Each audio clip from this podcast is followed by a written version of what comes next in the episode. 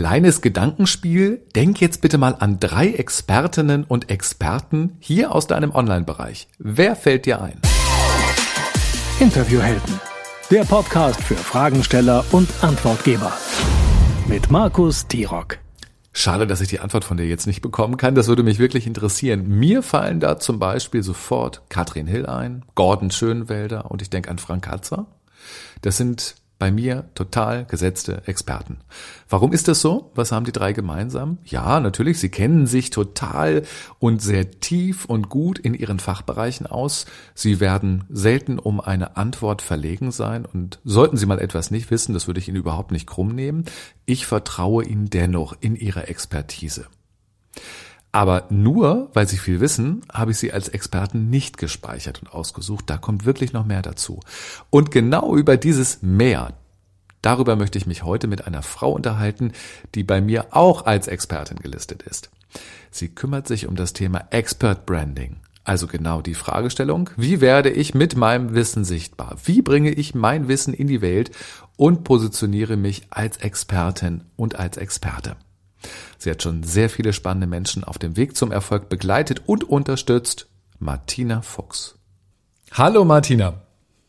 Hallo, lieber Markus. Martina, es gibt ja da draußen für alle Themen wirklich bereits Expertinnen und Experten. Wieso ist es denn aus deiner Sicht immer noch wirklich wichtig, sich für das eigene Thema als Expertin richtig in Stellung zu bringen? Ganz einfach, weil der Markt, wie du schon so schön sagst, der wird ja immer voller und immer dichter. Und ich unterscheide den Markt auf zwei Ebenen. Du hast einmal den breiten Markt, in dem jeder Unternehmer zu Hause ist. Und in deiner Nische und in diesem breiten Marktfeld gibt es sozusagen die Expertenliga. Das sind die Leuchttürme, die du siehst und die von allen Seiten eigentlich sichtbar sind, wenn es um das Thema geht. Und wir Menschen sind einfach darauf justiert, dass wir in der Regel sofort den Rat beim Experten suchen. Und wenn du es versäumst, dich in dieser Expertenliga zu etablieren, dann schwimmst du in diesem roten Ozean, in diesem breiten Mittelfeld.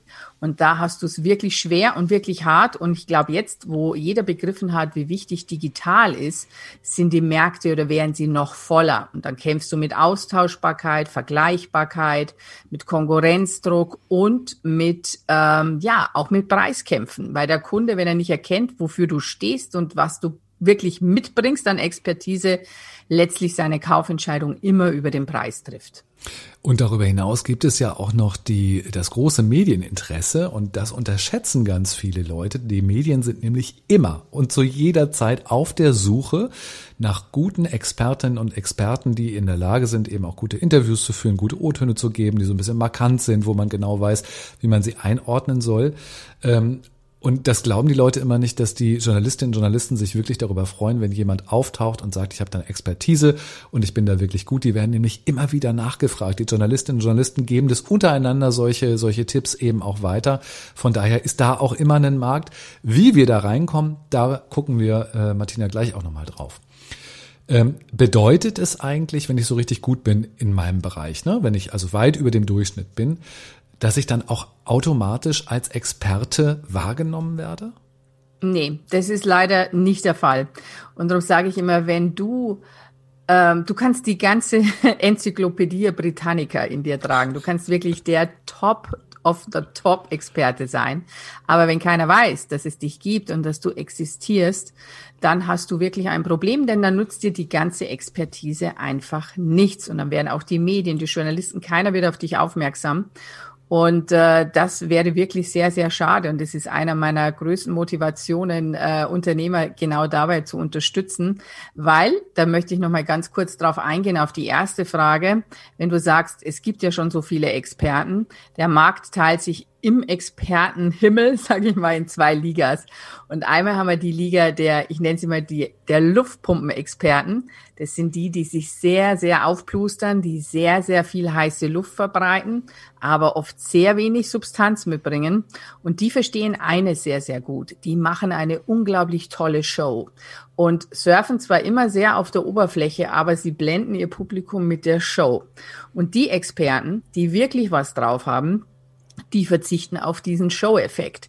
Die verstecken sich und darum nenne ich die immer gern meine Hidden Champs oder meine Undercover-Experten, weil die oft auch ein kleines Selbstbewusstseinsthema mitbringen, dass sie sagen, ja, weiß ich wirklich genug? Bin ich wirklich gut genug? Bin ich wirklich ein Experte und darf ich mich als solcher bezeichnen?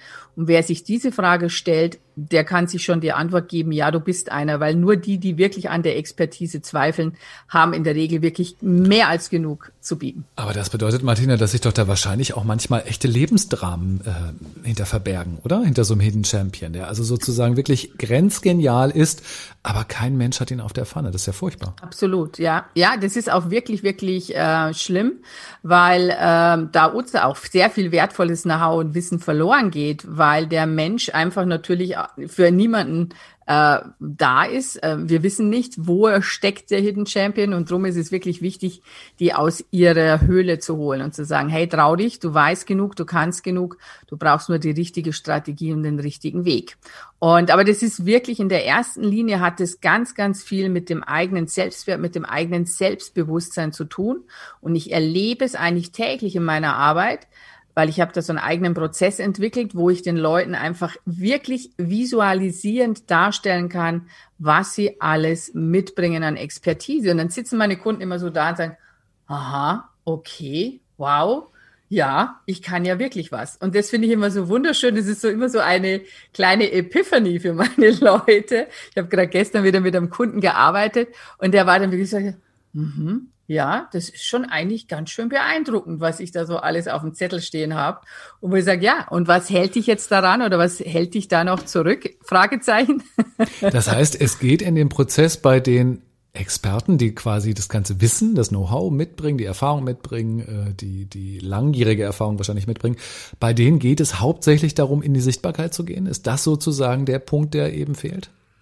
Also das ist ein Schlüsselpunkt, die Sichtbarkeit. Aber der andere Schlüsselpunkt ist, dass du natürlich auch dein Expertenprofil schärfen musst. Du musst ein, ein, ein Ex, eine Expertenpositionierung startet erstmal bei dir. Also wer bin ich, was bringe ich mit, als welcher Experte will ich überhaupt am Markt wahrgenommen werden.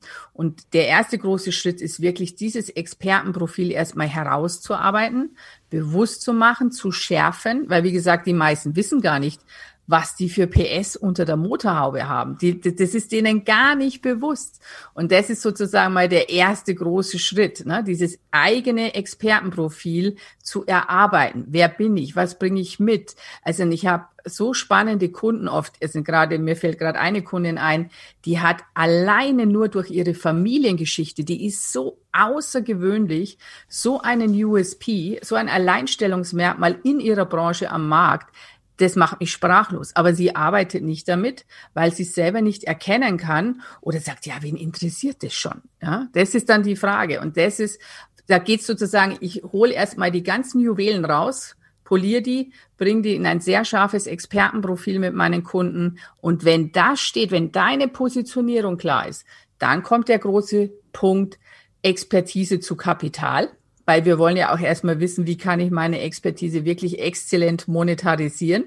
Und dann kommt der große Meilenstein Sichtbarkeit, ganz klar. Das sind, wenn man es mal in diesen drei Ebenen sieht, wer bin ich als Experte, was bringe ich mit, mit wem will ich arbeiten, worin unterscheide ich mich vom Markt, das ist alles Positionierungsarbeit. Dann äh, nenne ich das Expertise zu Kapital, also wie kann ich mein Wissen erstens mal mit dem höchstmöglichen Mehrwert und Nutzen zu meinen Kunden bringen, aber auch natürlich entsprechend auch Geld damit verdienen und wie bringe ich mich in die Sichtbarkeit. Zwei spannende Sachen dabei. Ähm, ich finde interessant, dass man sozusagen weit über sein Fachgebiet hinausschauen sollte, um eben mhm. ähm, sein Profil auch zu, zu stärken. Wie du eben sagst, da ist eine, eine Kundin, die hat eine krasse Familiengeschichte und hat es aber gar nicht auf dem Zettel, dass das eben auch ein Teil ihrer Story sein kann. Das finde ich zum einen spannend, also nicht nur darüber nachdenken, was kann ich, sondern was habe ich auch erlebt und was ist außerhalb meines Business vielleicht unterwegs. Das ist das eine. Und das andere, ich kann mir vorstellen, dass auch nicht jedes Expertenthema auch wirklich vom Markt angenommen wird, oder? Richtig, das stimmt auch. Also du musst, genau, das sind zwei ganz essentielle Punkte. Ich gehe mal auf Punkt eins nochmal ein, dass du sagst, ich gucke weit über den Tellerrand hinaus. Also ein Experte oder eine Positionierung am Markt definiert sich für mich bei einem Experten nicht nur mit dem, was du jetzt an Wissen mitbringst, sag mal, dass ich sage, ich bin habe studiert, ich bin Journalist, ich habe, ich nehme jetzt dich einfach mal als Beispiel. ich habe Moderation gemacht, ich habe das gemacht und so weiter. Ähm, das ist natürlich das, was deine Kernkompetenzen heute ausmachen. Aber der Weg dorthin, der weist oft ganz versteckte, wirkliche Juwelen auf, weil es geht ja darum, dass auch ein anderer sagen kann, ja, ich habe auch 3000 Moderationen am Start. Ich bin auch Journalist. Ich habe auch fürs Fernsehen gearbeitet. Und wenn ich euch zwei nebeneinander stelle, sage ich, okay, was ist jetzt da das Besondere an, an Markus und was ist vielleicht das Besondere an Peter? Und da kommt natürlich deine Persönlichkeit das erste Mal rein, dein Nasenfaktor, der, wer bist du als Mensch? Diese ganze Person, weil letztlich kaufen Kunden nicht nur dein Wissen, Kunden kaufen deine Expertise und sie kaufen deine Persönlichkeit. Also sie kaufen letztlich Status, Sie wollen immer ihren eigenen Status verbessern. Ob du jetzt hungrig bist, zum Metzger gehst und dir, wie wir in Bayern sagen, eine Leberkässemmel holst, dann verbesserst du deinen Status, weil du sagst, so, kleiner Snack zwischendrin, ja. Oder aber du hast wirklich ein, ein echtes Problem. Jetzt werden wir mal so, sag mal, ich habe, ich muss auf die Bühne, ich muss das erste Mal moderieren, ich mache mir wirklich ins Hemdchen, bin total aufgeregt und da wüsste ich eins, ich würde dich anrufen, würde mich von dir coachen lassen. So, ähm, das heißt, du kannst meine Lösung bedienen. Aber ich kaufe jetzt nicht nur dein Wissen, deine Expertise, deine Erfahrung, sondern ich kaufe dich als Stück weit als Person mit ein, weil du bist mir sympathisch. Ich habe das Gefühl, bei dir bin ich gut aufgehoben. Dir kann ich vertrauen. Und wenn du mir zum Beispiel in deiner Expertengeschichte über dir erzählst, sagst du, ich bin schon mal fünf Jahren auf der Bühne rumgehampelt und ich war schon immer irgendwie ein bisschen die Rampensau und wo Kamera da ich und habe und das gemacht oder ich komme eigentlich aus einer Medienfamilie, mein Vater hat das gemacht und hin und her. Also wir sind sozusagen mit Mikrobühne und so weiter aufgewachsen. Dann kriegst du automatisch eigentlich durch die Geschichte, die du mitbringst, schon mal eine ganz andere Glaubwürdigkeit und ähm, auch Authentizität zu deinem Thema. Und drum ist es sehr, sehr wichtig, wenn ich mit Menschen arbeite, ich gehe ganz weit zurück. Ich lasse mir am Anfang wirklich ihr, eigentlich ihr ganzes Leben erzählen. Das sind die wichtigsten Meilensteine. Und da hole ich Dinge raus, wo die selber sagen, wow, auf die Idee wäre ich gar nicht gekommen, dass das heute relevant ist. Spannend, also sehr, sehr spannender Prozess. Ähm, ich glaube auch, dass man selber da so schwarze oder weiße Flecken in der eigenen Biografie hat, die man überhaupt nicht sieht oder nicht erkennt, was da für Potenzial drin liegt. Mir ist ja schon einmal passiert, dass eine Positionierung von mir eigentlich nicht funktioniert hat.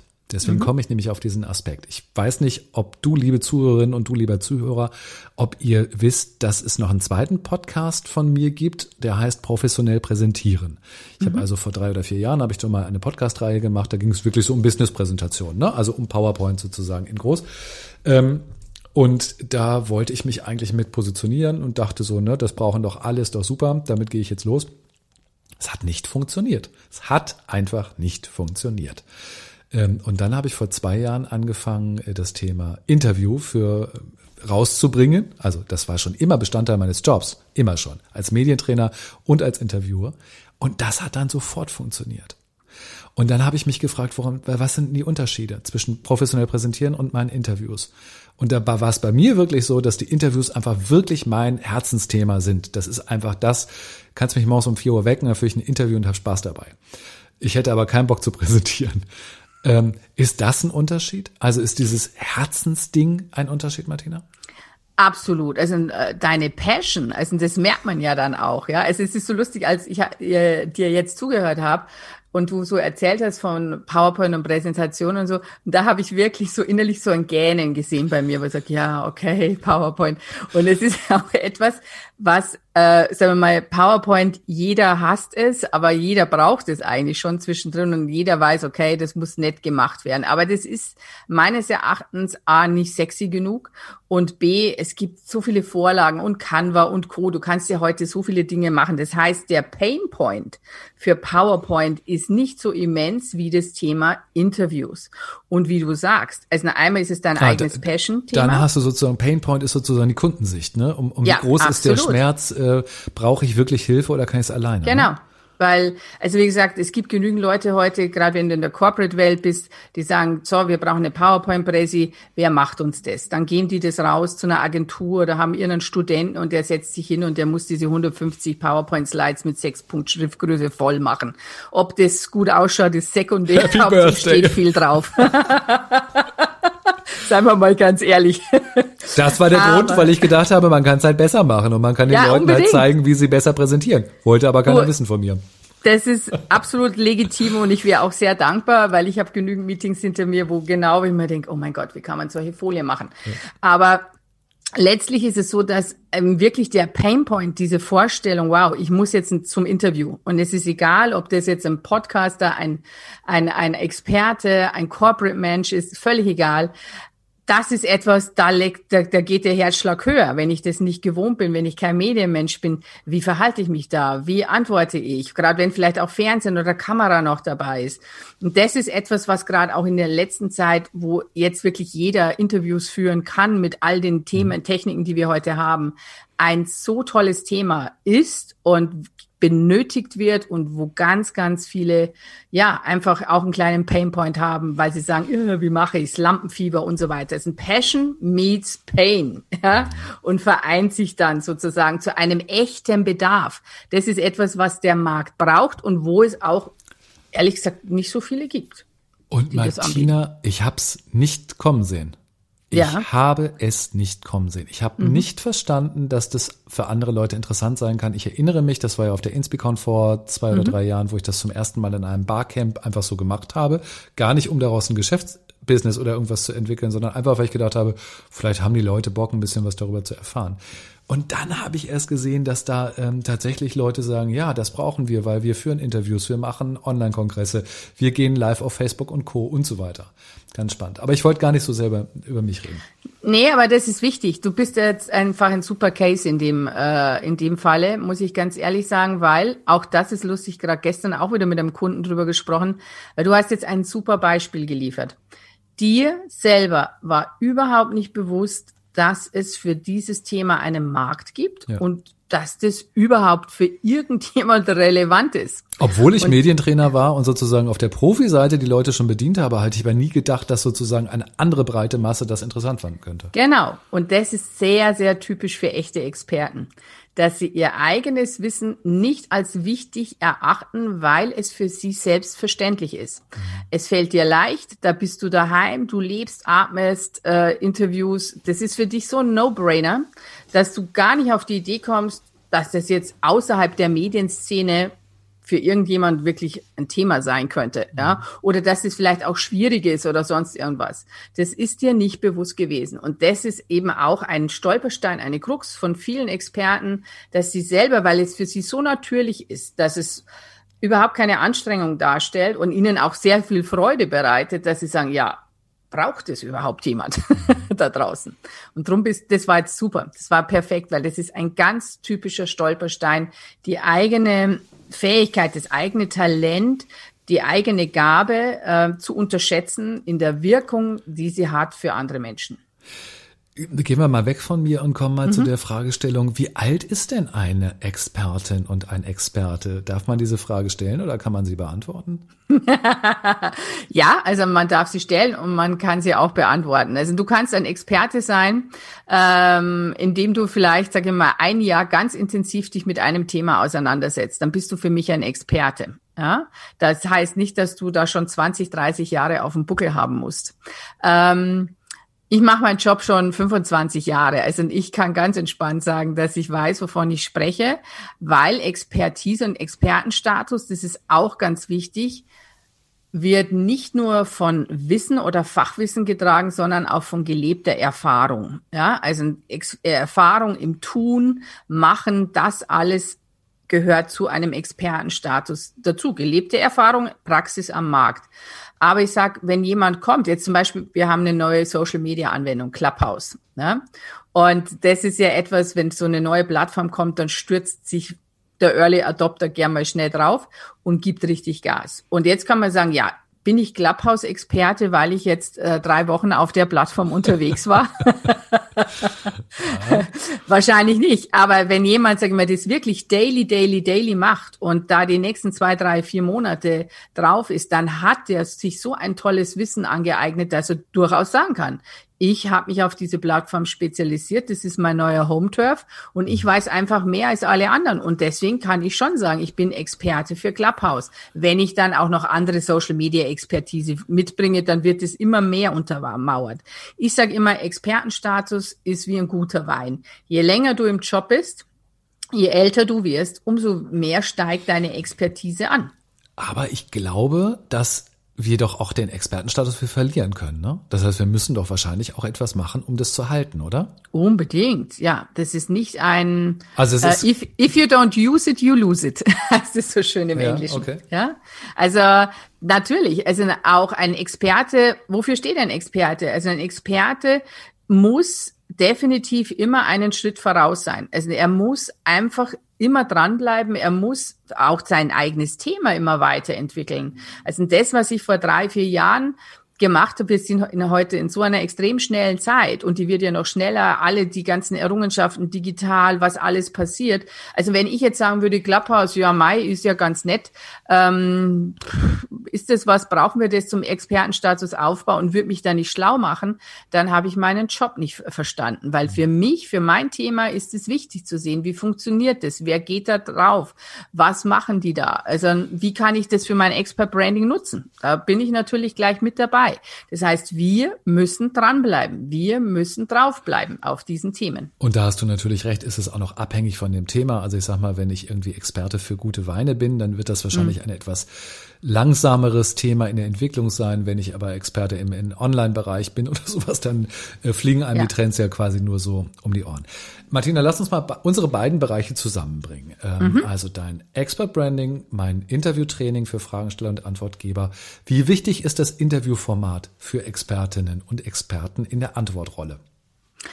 Mega wichtig. Also äh, ein Interview gibt dir sofort einen Expertenstatus. Das ist so, wenn ich eingeladen werde zu einem Interview, ich bin bei dir in der Show, dann ist es sofort ein ein kleiner äh, Top-Notch wieder für meinen Expertenstatus. Oder wenn ich jemanden interviewe, es passiert zwischen uns sozusagen eine Art Image-Transfer. Du leihst dir mein Image, ich leihe mir dein Image. Und wenn es gut ist, dann entsteht da was Tolles draus. Vor allem, wenn wir auch noch guten Content liefern, wir beide. Aber wenn mich der Stern einlädt oder wenn das Handelsblatt über, Handelsblatt über mich und mein Buch schreibt, eines der besten Wirtschaftsbücher von Frauen, dann ist es ein Ritterschlag. Und dann ist es einfach für die, für draußen, für einen externen Podcast potenziellen Interessenten oder Kunden ein Social Proof, der sagt, okay, die Frau muss wirklich was wissen, die muss wirklich was drauf haben, weil sonst würde A, diese Person sie nicht interviewen, dieses Medium sie nicht interviewen, die Presse das nicht über sie schreiben. Das heißt, das sind alles kleine Bausteine, die deinen Expertenstatus wachsen lassen. Und das Interview ist eines der schnellsten Turbos, die du für dein Branding, für dein Expert Branding haben kannst. Und deswegen kann ich es nicht hoch genug einschätzen mhm. und wertschätzen. Ähm, also müssen wir einfach in Interviews kommen und müssen uns die ja. Frage stellen, wie finde ich denn jetzt in Interviews statt? Und ich glaube, da müssen wir ein bisschen differenzieren. Ähm, fangen wir mal mit der leichteren Disziplin an. Wie finden wir zum Beispiel, so wie wir es jetzt gerade machen, in anderen mhm. Podcast oder auf Social Media Formaten statt? Wie, wie kommen wir da rein? Was wäre dein Tipp? Also ich würde erstmal natürlich ähm, definitiv schauen, was oder welche Podcasts sind für mich überhaupt mal themenrelevant. Wo würde, würde ich gerne Gast oder Gästin sein? Und dann äh, würde ich natürlich mir auch mal einen coolen Pitch überlegen, wenn ich sage, okay, ich würde jetzt, äh, ich wäre jetzt gern bei dir und wir würden uns nicht kennen und hätten uns nicht kennengelernt, dass ich sage, okay, seine Zielgruppe ist für mich spannend, äh, das Thema passt, ich habe vor allen Dingen was für ihn ich habe ein Thema, ein Angebot für ihn, das für ihn und seine Hörer interessant ist. Das ist nämlich wichtig. Also wir sind immer gern so, ich will mehr Sichtbarkeit, ich will mehr Reichweite, ich will das, ich, ich, ich, ich, ich. Aber da muss ich sagen, einen Fuß zurück und vom Ich ins Wir. Mhm. Wenn ich bei dir in die Show will oder egal bei wem auch immer, da muss ich mir mal überlegen, was kann ich dem bieten? Was kann ich den Hörern bieten? Und was hat gerade je größer der Podcast, je renommierter der Podcast, was haben die Leute davon, wenn ich in die Show komme? Und das ist sehr, sehr wichtig und darum ist es sehr smart, sich da auch mal so fünf Themenüberschriften zu überlegen. Einfach eine kurze Vita. Wer bin ich? Wofür stehe ich? Was für eine Expertise bringe ich mit? Das wären vielleicht fünf spannende oder drei tolle Themen, über die wir sprechen könnten. Und ich würde mich freuen, wenn ich Gast in deiner Show sein könnte. Und bitte hört euch auch vorher mal Episoden an, bezieht euch auf Episoden, die ihr wirklich gut gefunden habt und äh, so dass ihr auch wirklich hört, okay, die interessiert sich auch für mich und die kommt nicht nur, weil ihr sagt, haha, das ist ein großer Name in der Branche, hat irgendwie 20.000 Downloads pro Folge und will da rein. Also je größer der Name, aber es ist völlig wurscht. Es kann auch ein kleiner, feiner Podcast sein. Man darf sich nicht immer von den großen Namen blenden lassen, denn ein feiner, kleiner Podcast in der richtigen Nische mit dem richtigen Publikum kann auf mehr Effekt bringen als ein ganz großer branchenübergreifender Podcast zum Beispiel. Und ich glaube, es ist auch ganz wichtig, ähm, da ganz mutig und experimentell vorzugeben, in Kontakt mit den anderen, also wo man sich vielleicht sieht wo man eingeladen werden möchte, auch einfach zu treten, ähm, wirklich sich miteinander zu verbinden, darüber zu sprechen. Es ist dann auch in Ordnung, wenn der oder diejenige sagt, nee, sorry, geht jetzt gerade nicht oder ist nicht mein Thema oder sowas, ist ja auch okay. Aber ich glaube, das Wichtige, Martina, was du eben gesagt hast, dass ähm, man auch wirklich den Eindruck vermittelt, man, man hat sich mit dem Produkt, mit dem Podcast auseinandergesetzt, man weiß, um was es geht, dass das nicht so eine Copy-Paste-Geschichte ist, wo man denkt, so, oh, also Entschuldigung, da haben wir jetzt heute Morgen 30 Anfragen rausgehauen und da steht jetzt sogar noch irgendwie sehr geehrte Frau Tirung drin oder sowas, weil das da vorher. Absolut. Oh mein Gott, tödlich. Nicht, ne? Tödlich. Das ist so wie, ich komme ja ursprünglich auch aus den Medien vor, vor langer, längerer Zeit. Und das haben wir gehasst, wenn dann so die Presseaussendungen kamen oder du hast gewusst, du kriegst jetzt die hundertste genau. Einladung und standardisiert ja. und alles ist immer dasselbe. Also auch Journalisten wirklich lehnen das ab. Also wenn man auch in ein äh, Pressemedium will oder so, dann macht ihr die Mühe, ja. Was lass uns schreibt da, ihr? Lass uns da gleich nochmal drüber reden, insbesondere ja. was diese Pressegeschichten angeht, weil mhm. natürlich, das sind Massenmedien, die haben natürlich immer noch eine hohe Strahlkraft. Wie können wir da reinkommen? Ähm, es gibt aber eine Plattform, ähm, die genau das, was du gerade beschrieben hast, ähm, schon automatisiert macht, die es uns ein bisschen leichter macht andere äh, Podcaster und Podcasterinnen kennenzulernen, in Austausch zu gehen und Interviewabsprachen quasi zu machen.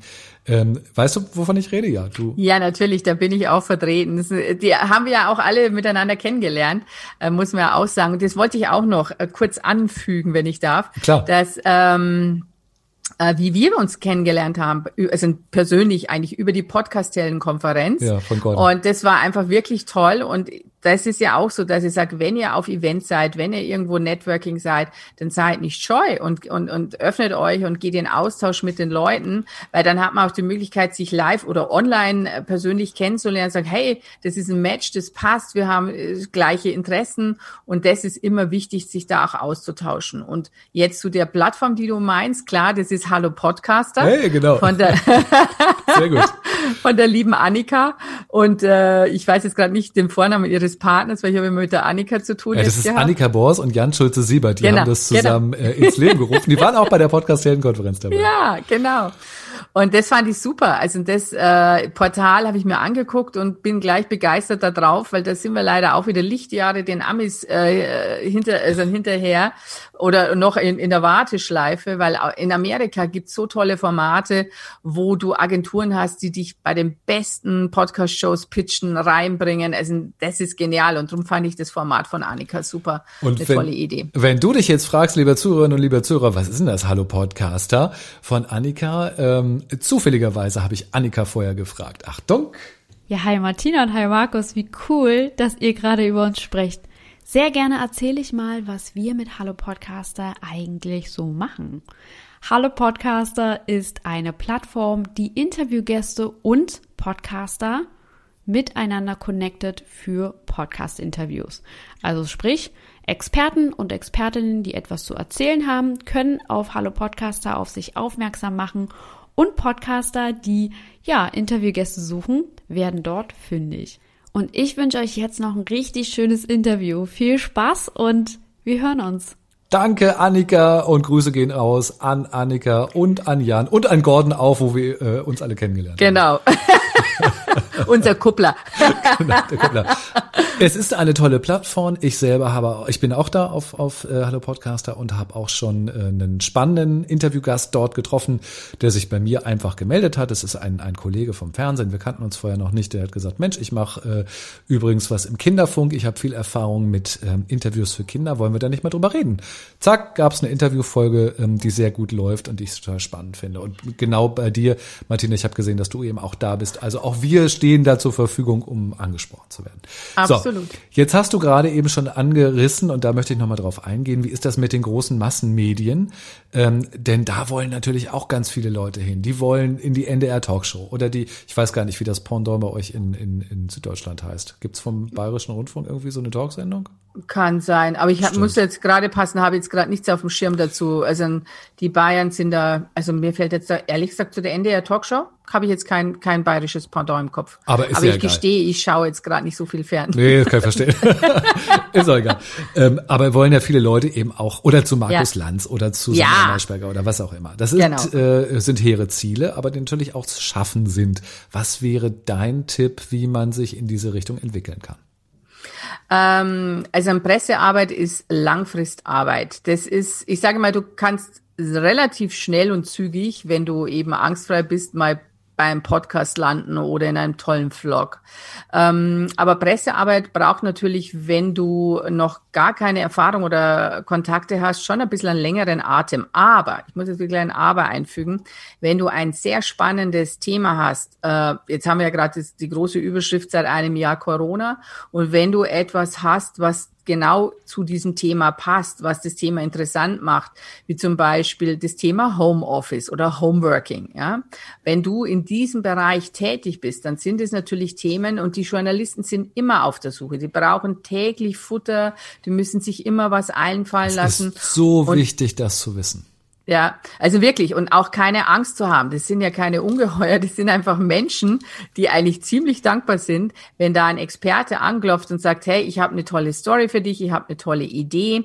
Und letztlich ist es so, du musst ein bisschen Recherchearbeit machen, wenn du noch keinen Presseverteiler hast. Das heißt, du musst bei den Verlagen oder bei den Medien anrufen und musst fragen, wer ist denn zuständig für die und die Redaktion. Ja, natürlich locken die das, rücken die das vielleicht auch nicht immer sofort raus. Man kann sich auch im Web schlau machen. Und dann wirst, wird da einfach hingeschrieben, aber nicht nur einfach, sondern man, man muss natürlich auch eine tolle Headline haben. Und ich habe mal eine Kundin betreut, das war super spannend, Oktoberfest, München, Highzeit, ja, und die hat äh, ein Gastgewerbe und die hat einen Stand auf dem Oktoberfest. Und die hat sich was Spannendes einfallen lassen, was damals eigentlich total, ich glaube bis heute total unüblich ist. Sie hat für ihren Stand Feng Shui machen lassen. Und dann habe ich mit Auf ihr dem so Oktoberfest? ja, ja, total verrückt. Und dann habe ich so zu ihr gesagt, pass auf, ich gesagt, das ist eine geile Headline und jeder weiß, die Abendzeitung und äh, und die TZ, die überbieten sich ja immer mit heißen Stories. Jeden Tag muss da was rein.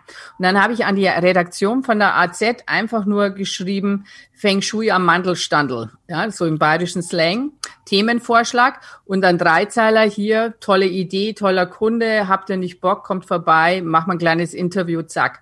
Ich hatte, ich glaube, es hat nicht mal eine Stunde gedauert, eine Antwort von der Redaktion, ja, ähm, wir wollen kommen, Termin, Fotograf und dann hat die wirklich auf der Oktoberfest-Doppelseite, die da immer ist, den Aufmacher gekriegt und wir Hammer. hatten wirklich eine Unfassbar. ganze Seite Feng Shui am Mandelstandel auf der Wiesen. Das war die Headline.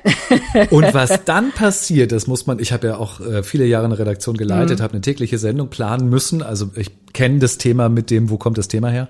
Äh, was dann passiert, wenn man einmal einen Fuß drin hat, dann fangen die Kolleginnen und Kollegen an, natürlich abzuschreiben. Also, und das meine ich gar nicht böse, sondern wir lassen uns natürlich von anderen Medien inspirieren und sehen das in der Münchner Abendzeitung und dann denke ich so, oh, das ist aber spannend. Äh, Das ist auch was für meine Sendung. Und zack, zack, zack geht es durch alle Medien und wenn man da erstmal drin ist, dann hat man äh, den Fuß in der Tür, ne? Genau, das ist wirklich so. Also ich bin ja auch schon oft fürs Fernsehen oder so interviewt worden zu meinen Themen oder zu anderen Themen und ähm, und das ist so. Ihr Journalisten tauscht euch untereinander aus. Und als ich noch in der Zunft war, war das einfach so. Du hattest, damals gab es noch Rolodex, diese schöne schwarze Kartei, kannst du dich noch erinnern? Dieses Drehrad. das war dieses magische Rad, wo alle wichtigen Kontakte und Adressen drin standen. Und dann hast du das gesammelt. Dann bist du da einfach hin und, äh, und wenn du einmal drin bist, dann bist du drin. Wer drin ist, ist in, ja, sagen wir immer. Ich erzähle mal eine ganz alte Geschichte, das mache ich ganz schnell. Als ich angefangen habe, im Journalismus zu arbeiten, ich habe ja beim Radio volontiert, habe ich ein Praktikum beim Fernsehen gemacht, bei Margarete Schreinemakers. Alle ah! Leute, die älter sind, äh, so alt wie wir, die kennen ja. Margarete Schreinemakers noch, äh, großartige Frau und die war damals sowas wie Stern TV, hat die so eine Sendung gehabt, Schreinemakers genau. leicht. Und da war jeden Donnerstag brauchte es Experten und die Expertendatenbank, das war das Geheimnis dieser kompletten Show. Die hatten für jedes Thema wirklich eine Expertin oder eine Expertin, auf das sie zurückgreifen konnten, die dann eingeladen werden und die, die auch funktionierten, also die äh, entsprechende Aussagen gemacht haben, die mit dem Fernsehen, mit dem Medium Fernsehen umgehen konnten und so weiter. Und das hat sich bis heute eigentlich nicht geändert. Auch heute ist es in der Redaktion echt ähm, der, der Tresor, wo diese, die Datenbank drin ist, wo die ganzen Experten sind. Das ist ein Absolut. wichtiges Thema. Äh, witzig, Martina, wir haben ja so ein paar äh, Gemeinsamkeiten, also was das Medienleben vorher angeht. Ähm, ich komme langsam zum Schluss. Ähm, ich habe bei dir gesehen in deinem Podcast, dass du eine Folge zu deinem Jahresmotto gemacht hast. Jahresmotto 2021, fand ich richtig cool, das Jahresmotto All In. Mhm. Ist das ein ähm, Thema All In, was für das Business, für Expert Branding und für Interviews auch relevant ist? All In? Ich glaube, all in, also für mich persönlich ist es eine Überschrift für mein ganzes Leben geworden. Und das habe ich, letztes Jahr habe ich damit schon angefangen zu experimentieren und mal mich zu überprüfen, wo ich all in bin und wo ich eigentlich nur so hin und her hüpfe oder wo ich draußen bin. Und ich glaube, du kannst heute ich nenne es auch ein bisschen meine Dominanzstrategie. Wenn wir es jetzt nur aufs Business und aufs Branding fokussieren, dann ähm, würde ich dazu sagen, All-In bedeutet für mich Marktdominanz. Also ein Dominanz sein in einem Thema. Ich kann nicht einen Podcast machen und den mache ich einmal im Monat und dann setze ich wieder aus und dann mache ich vier Folgen und dann mache ich wieder drei Monate gar nichts. Ich das bringt nichts. Du verschwendest unglaublich viel Zeit und Energie. Ein Expertenstatus, ein Expert-Branding ist ein Langstreckenthema. Das ist auch kein Quick-Rich-Thema. Also ich mache jetzt hier riesen Hau vier Wochen, dann kennt mich jeder und dann bin ich in sechs Monaten Millionär. Vergesst diesen Bullshit. Sorry, ich hoffe, ich darf das mal so klar bitte, sagen. Bitte. Aber das, das ich bin dankbar. Nein, es ist wichtig, das so zu ja, sagen. Ja. ja. Also eine Expertise, ein Expertenstatus, ein Expert-Branding, das machst du dein Leben lang, baust du das auf. Und du musst konsistent sein, du musst konsequent sein. Und es ist mir viel lieber, ein Kunde sagt, ich gehe zum Beispiel all in auf LinkedIn und da bin ich wirklich präsent, da gehe ich jeden Tag rein, dann nehme ich mir 20, 30 Minuten, um dort wirklich interaktiv zu agieren und baue da meine Visibility, meine Sichtbarkeit, mein Status auf und aus, als jemand, der versucht, jetzt alle Plattformen zu bedienen und nach einer Woche frustriert abbricht, weil er versteht, dass es gar nicht schafft. Ja? Also ein All-in heißt, und das sage ich wirklich immer auch mit meinen Kunden, bist du bereit, mit aller Konsequenz in dieses Spielfeld, zum Beispiel, nehmen wir es einfach mal nur LinkedIn oder Podcast zu gehen? Das bedeutet für dich, jede Woche eine Folge produzieren, äh, konsistent über dein Thema zu sprechen und zwar nicht nur vier Wochen, sondern vielleicht die nächsten drei Jahre. Hast du da Lust drauf? Was bedeutet es? Was ist das für ein Preis, den du dafür bezahlen musst? Also richtig Klartext reden. Und wenn derjenige sagt, ja, weil ich für mein Thema brenne, weil mir das Spaß macht und ich habe auch ein Medium gefunden, mit dem ich mich wohlfühle, dann mache ich das. Aber wenn du merkst so, nee, eigentlich habe ich da gar keinen Bock drauf, ja, ähm, oder so, ja, ich weiß, ich müsste es tun und dann machen wir es vielleicht einmal, dann bist du das, wo ich sage, du gehst aufs Spielfeld und dann gehst du wieder auf die Ersatzbank, dann gehst du wieder aufs Spielfeld und was passiert? Du hast einfach so Fieberkurven und du kommst nicht vorwärts, weil du gehst, du musst immer wieder Anlauf nehmen, um zu einem Peak zu kommen, dann stürzt du wieder ab, dann musst du wieder Anlauf nehmen und alles, was du tust, du trittst auf der Stelle. Aber wenn du wirklich Erfolg willst, willst, wenn du wirklich Dinge erreichen willst, wenn du für die Ziele, die du hast, wirklich brennst, dann musst du all in gehen. Dann musst du bereit sein, einfach dein Bestes zu geben. Und? und das heißt nicht, dass du keine Pausen machen darfst oder mal eine Auszeit nehmen darfst, um Gottes Willen. Aber du musst konsistent dranbleiben. Das ist unerlässlich und deswegen all in. Oder all out. Weil auch das ist okay. Das möchte ich auch echt betonen. Wenn du für dich entscheidest, nee, das da bin ich jetzt nicht oder das will ich jetzt nicht, dann geh all out, mach eine klare Entscheidung. Das heißt nicht, dass du in zwei Jahren nicht sagen kannst, jetzt bin ich ready und jetzt gehe ich all in. Dann mach es später, aber mach eine klare Entscheidung. Liebe Zuhörerinnen und lieber Zuhörer, habt ihr gemerkt, dass Martina mir gerade die Leviten gelesen hat? Das weiß ich, nicht. das weiß ich natürlich nicht. Ich werde das natürlich auch rausschneiden oder überpiepen oder sowas. Meine Regelmäßigkeit des Podcasts lässt ja auch zu wünschen über. Das ist mir bewusst und ich kriege das von euch da draußen auch häufiger mal irgendwie aufs Mail in die Mail geschmiert. Ich weiß, ich weiß, ich gelobe ein bisschen Besserung, aber auch nur ein bisschen, Martina. Du hast okay. mir wirklich an die Nase. Nee, aber du hast, hast völlig recht. Ich danke dir auch nochmal für den, für den Tritt in den. So, Gerne. letzte Frage, ähm, die finde ich auch nochmal spannend. Was machst du eigentlich lieber? Fragen stellen oder Antworten geben? Ich finde beides sexy. Also ich glaube, da habe ich gar keine, gar keine große Präferenz. Also zum einen bin ich immer super neugierig, wenn ich tolle Gäste in der Show habe und löcher die gern, ähm, weil ich einfach neugierig, also ich bin ein neugieriger Mensch und ich höre gerne auch die Lebensgeschichten. Also ich gehe gerne tiefer auch und äh, freue mich immer, wenn ich Neues lernen und über Menschen erfahren kann. Also ich bin sehr, sehr neugierig. Und, und ich habe ich hab auch einen Spruch, der heißt, gute Fragen sind besser als Sex, weil, äh, weil da einfach mega viel passieren kann mit der richtigen Frage. Ja? So, mit dieser Frage schicken wir euch jetzt alle in den Tag. Dann könnt ihr mal drüber nachdenken. Ich tue das auch. Es war ein fantastisches Interview. Dankeschön für den Talk. Danke, Martina Fuchs. Super, super gerne. Es hat mir riesen Spaß gemacht. Und äh, ja, ich freue mich. Gute Fragen, gute Antworten. Interviewhelden.